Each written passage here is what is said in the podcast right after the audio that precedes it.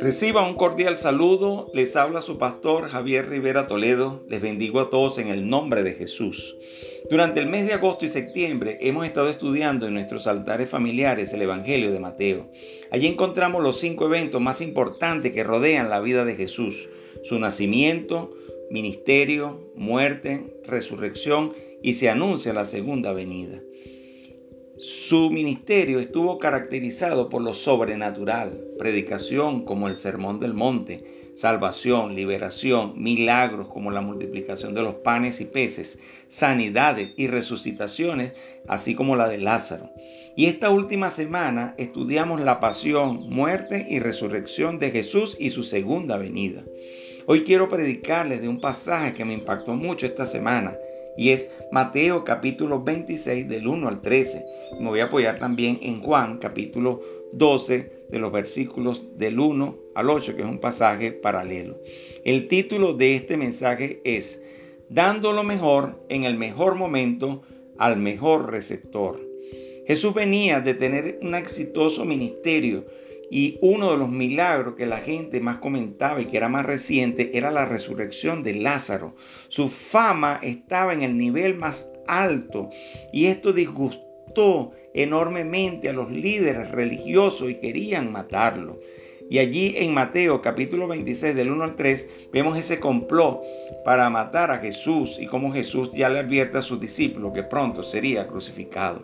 Dice, cuando Jesús terminó todas estas palabras, dijo a sus discípulos, sabéis que dentro de dos días se celebra la Pascua y el Hijo del Hombre será entregado para ser crucificado. Entonces los principales sacerdotes y los ancianos del pueblo se reunieron en el patio del sumo sacerdote llamado Caifás y tramaron entre ellos prender a Jesús con engaño y matarle. Pero decían, no durante la fiesta para que no haya un tumulto en el pueblo. Sin embargo, mientras esto ocurría, dice que Jesús se dirigió entonces a donde una familia, Lázaro, Marta y María, allí en Betania, que los invitaron a comer. Y dice en Juan capítulo 12, versículos 1 y 2, seis días antes de la Pascua, vino Jesús a Betania, donde estaba Lázaro, el que había estado muerto, y a quien había resucitado de los muertos, y le hicieron allí una cena. Marta servía y Lázaro era uno de los que estaban sentados a la mesa con él. Y mientras estaban sentados allá en la mesa, dice Mateo 26, 7, se le acercó una mujer con un frasco de alabastro de perfume muy costoso y lo derramó sobre su cabeza cuando estaba sentado a la mesa. Vemos más luz aquí en Mateo, en Juan, perdón, capítulo 12, versículo 3. Dice, entonces María, María se llamaba esta mujer, tomó una libra de perfume de nardo puro de mucho precio y ungió los pies de Jesús y los enjugó con sus cabellos y la casa se llenó de un olor del perfume. Fíjense que dice que, que María derramó sobre la cabeza del Señor este frasco de perfume de alabastro que era muy costoso.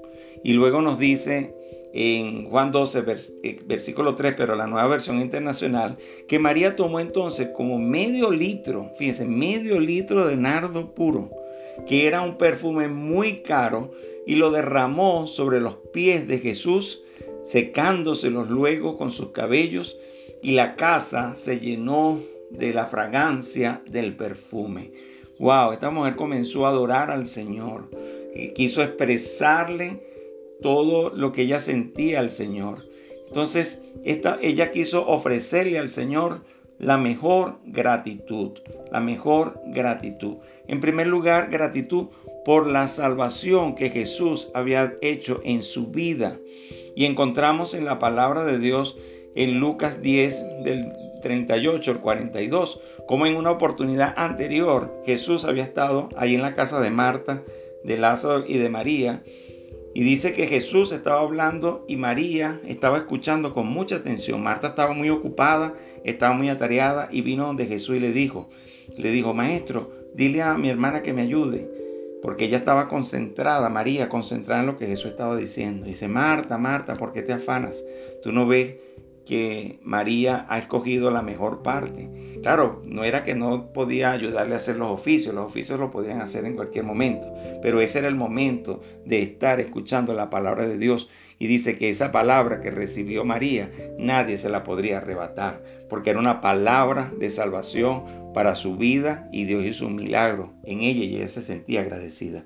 También se sentía María agradecida y tenía la mejor gratitud por la resurrección de su hermano Lázaro. Había sido un milagro impresionante y lo encontramos en Juan capítulo 11, como después de cuatro días de muerto, Jesús dice que lloró, pero fue a la tumba y mandó a quitar la piedra y le ordenó a Lázaro, Lázaro, bien fuera. Y Lázaro salió y fue un milagro sumamente impactante.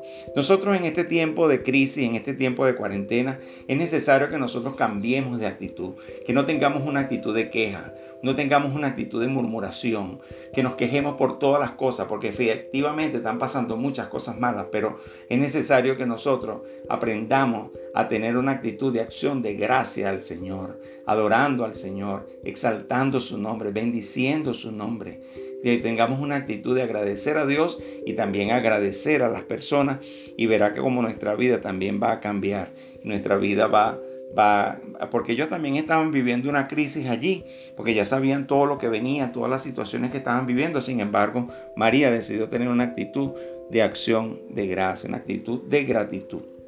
En segundo lugar, María derramó ese perfume sobre Jesús porque quería expresarle su mejor honra. Honra es valoración, honor, reconocimiento, respeto y buena opinión que se tiene de una persona. Es estimarlo como lo más valioso, lo de mayor estima.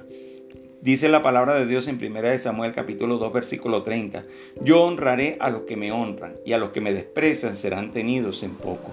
Entonces, en resumen, Dios honra a los que le honran. Primero, como familia, ellos invitaron a Jesús a su casa y ofrecieron una cena especial en su honor. Estaban dándole honra. Pero María no se quedó allí, sino que María fue más allá.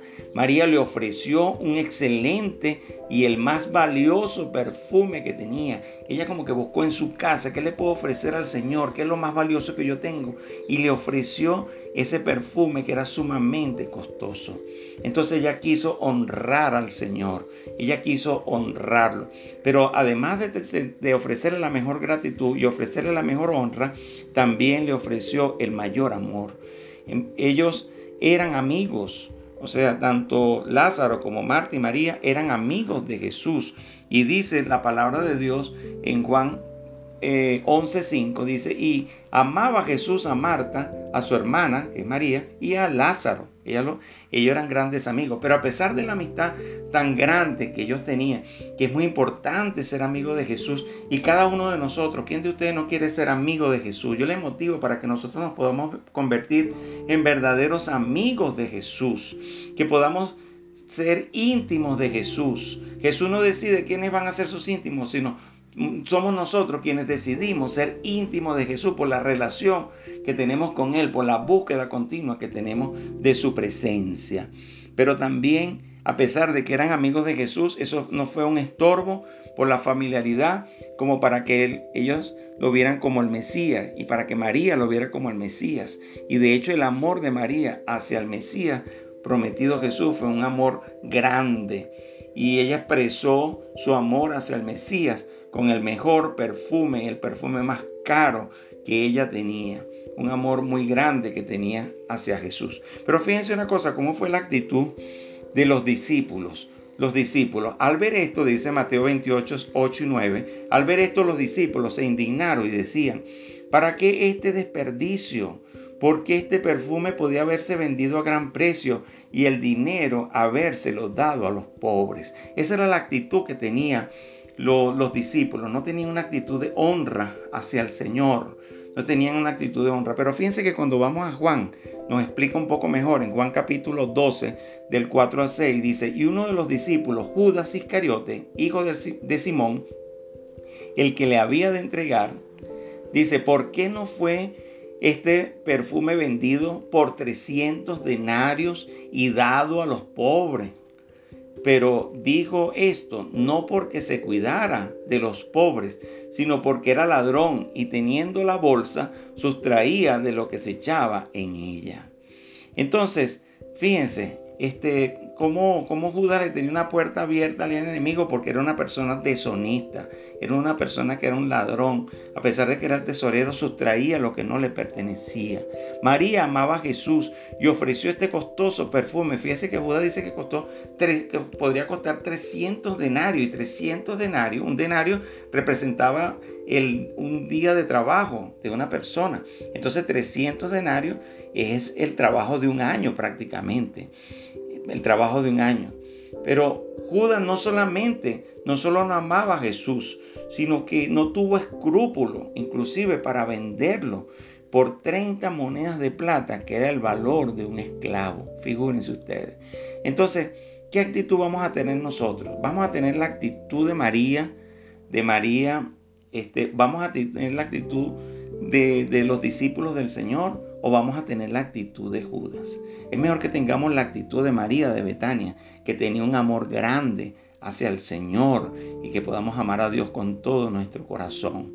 Pero también, en cuarto lugar, él ofreció la mayor, ella ofreció la mayor adoración. Dice la palabra de Dios que ese perfume fue un acto de adoración.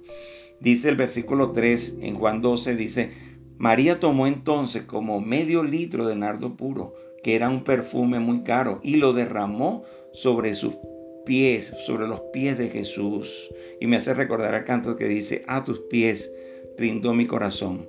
Dice, sobre los pies de Jesús secándoselo luego con sus cabellos y a la casa y la casa se llenó de la fragancia del perfume. Y es que cuando nosotros tenemos una actitud de adoración y empezamos a adorar al Señor con nuestros cantos, con nuestras palabras, con la alabanza, con nuestra vida, y nos humillamos delante del Señor, delante de sus pies, el lugar donde estamos se va a llenar de la fragancia y del perfume de la presencia de Dios. Así como se llenó esa casa y se llenó la fragancia del perfume. Nadie podía estar allí sin percibir profundamente ese olor. Pero además, eh, eh, el, parte de la adoración era la preparación para la sepultura. Pero Fíjense la actitud de Jesús, pero Jesús dándose cuenta les dijo, ¿por qué molestáis a la mujer? Pues buena obra ha hecho ella conmigo, porque a los pobres siempre los tendréis con vosotros, pero a mí no siempre me tendréis. Pues al derramar ella este perfume sobre mi cuerpo, lo ha hecho a fin de prepararme para la sepultura. Entonces, eh, eh, ya faltaban pocos días para que Jesús eh, fuera maltratado, fuera golpeado, le hicieron un juicio injusto, le dieron más de 39, más de 40 latigazos cuando la ley decía que eran 39, lo escupieron en la cara, le dieron golpes con un palo, lo maltrataron, luego lo, hicieron llevar una cruz eh, hasta, hasta el Calvario y estuvo sin comer, estuvo sin dormir y todo eso lo padeció él por nosotros. Lo llevaron a la cruz, Dice que allí lo clavaron en la cruz, en las manos, lo clavaron en los pies, le pusieron una corona de espinas y era un sufrimiento porque tenía la espalda destrozada por los latigazos, pero allí estaba el Señor sufriendo por nosotros y ahí padeció por nosotros. Y el Señor Jesucristo, Él murió en la cruz por ti y por mí para derramar hasta la última gota de sangre por nosotros. Y ahí estaba sufriendo y, aunque estaba en la cruz, habían dos personas y él era inocente, sin embargo habían dos personas a su alrededor que le colocaron, que eran dos ladrones y, y, y, muchos, alguno de ellos lo injuriaba. Este, pero fíjense una cosa, ¿cómo es posible que en medio de esta situación no se dieran cuenta que estaban matando al autor de la vida? Pero luego Jesús dice, eh, Padre, en tus manos entrego mi espíritu y, murió. Y, pero como ya eran, él murió como las 3 de la tarde, ya venía eh, la hora sexta, que era el día de reposo, y, ya no podían andar, dice que tuvieron que hacer todo rápido. Pero fíjense, María de Betania, al ungir al Señor con ese perfume, se, adelantó a José de Arimatea y se adelantó a Nicodemo y se adelantó a las mujeres que querían ungir al Señor. Dios les dio esa visión, Dios les dio, eh, pudo ya percibir la trascendencia que eso iba a tener y decidió hacerlo. Entonces, La aplicación de esto es que María de Betania dio lo mejor al Señor en el mejor momento y al mejor receptor. Y el Señor valoró profundamente lo que ella hizo, que fue un acto de agradecimiento, un acto de honra, un acto de amor y un acto de adoración. María honró a Jesús y luego Jesús la honró a ella cuando dijo, en verdad os digo, donde quiera que este Evangelio se predique en el mundo entero, se hablará también de lo que está hecho en memoria suya. ¿Cómo podemos nosotros dar lo mejor en el, en el mejor momento y al mejor receptor que es Jesús? Bueno, ¿qué es lo que tenemos? ofreciendo nuestra vida a Él, ofreciendo nuestros talentos y dones espirituales, ofreciéndole nuestro tiempo, ofreciéndole nuestros recursos para la extensión del reino de Dios aquí en la tierra. ¿Cuál es el mejor momento? El mejor momento es ahora que tenemos vida. No sabemos cuánto tiempo vamos a vivir en esta tierra. En esta cuarentena hemos escuchado de mucha gente que ha fallecido, no solamente ancianos, sino también jóvenes. No sabemos cuánto tiempo vamos a vivir y cuándo regresará el Señor por, su iglesia. Por lo tanto, es importante que lo hagamos ahora. ¿Cuál es el mejor receptor? Jesús es el mejor receptor porque Él es Dios y todo lo que hagamos para Él con amor tendrá su recompensa. Y dice la palabra de Dios en Hebreos 6:10, porque Dios no es injusto para olvidar nuestra obra y el trabajo de amor que hemos mostrado hacia su nombre, y habiendo servido a los santos y sirviéndoles aún. Ofrécele lo mejor al Señor ahora. Ofrece tu vida, ofrece lo mejor de ti. Si ya recibiste a Jesús como tu Salvador, consagra tu vida a Él con una actitud de gratitud, una actitud de honra, de amor y adoración y sírvele de todo corazón. Pero si aún no has recibido a Jesús como tu Salvador. Yo te, yo te motivo en esta hora para que tú recibas el amor de Dios porque Jesús te ama y Él murió por ti en la cruz del Calvario. Él murió, pero Él no se quedó sepultado allí, sino que al tercer día resucitó y Él vive y va a volver por su iglesia. Confiesa tus pecados a Él. Dice la palabra en Juan 1.9. Primera de Juan 1.9 que si confesamos nuestros pecados, Él es fiel y justo para perdonar nuestros pecados y limpiarnos de toda maldad. Y acepta a Jesús como tu Salvador. Acerca, acéptalo como tu único y suficiente Salvador. Tú puedes aceptar a Jesucristo a través de una oración. Es por fe.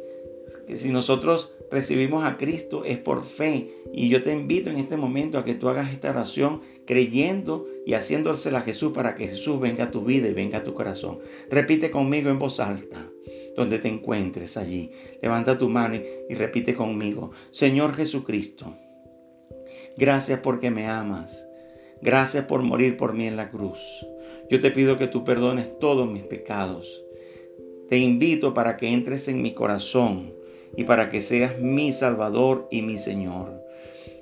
Gracias Señor por salvarme y por perdonarme. Inscribe mi nombre en el, en el libro de la vida para que cuando parta de este mundo pueda estar en tu presencia. Te lo pido en el nombre que es sobre todo nombre, en el nombre de Jesucristo. Amén y amén. Gloria a Dios. Si has hecho esta oración, invítate a Jesús a entrar a tu vida. Jesús está ahí en tu corazón. Ahora ámale porque Él te ama. Ora a Él cada día. Comienza a leer la Biblia. Y nosotros, y te motivo a que te comuniques conmigo para enseñarte y pueda ayudarte para que seas un discípulo de Jesús. Que el Señor te bendiga, que Dios te guarde. Y en esta hora, en el nombre de Jesús, bendice a todos, Señor, a todos los oyentes y derrama tu bendición sobre sus vidas. En el nombre de Cristo Jesús. Amén. Les habló su pastor Javier Rivera Toledo y un saludo también de mi esposa Raquel Borges de Rivera. Bendiciones para todos.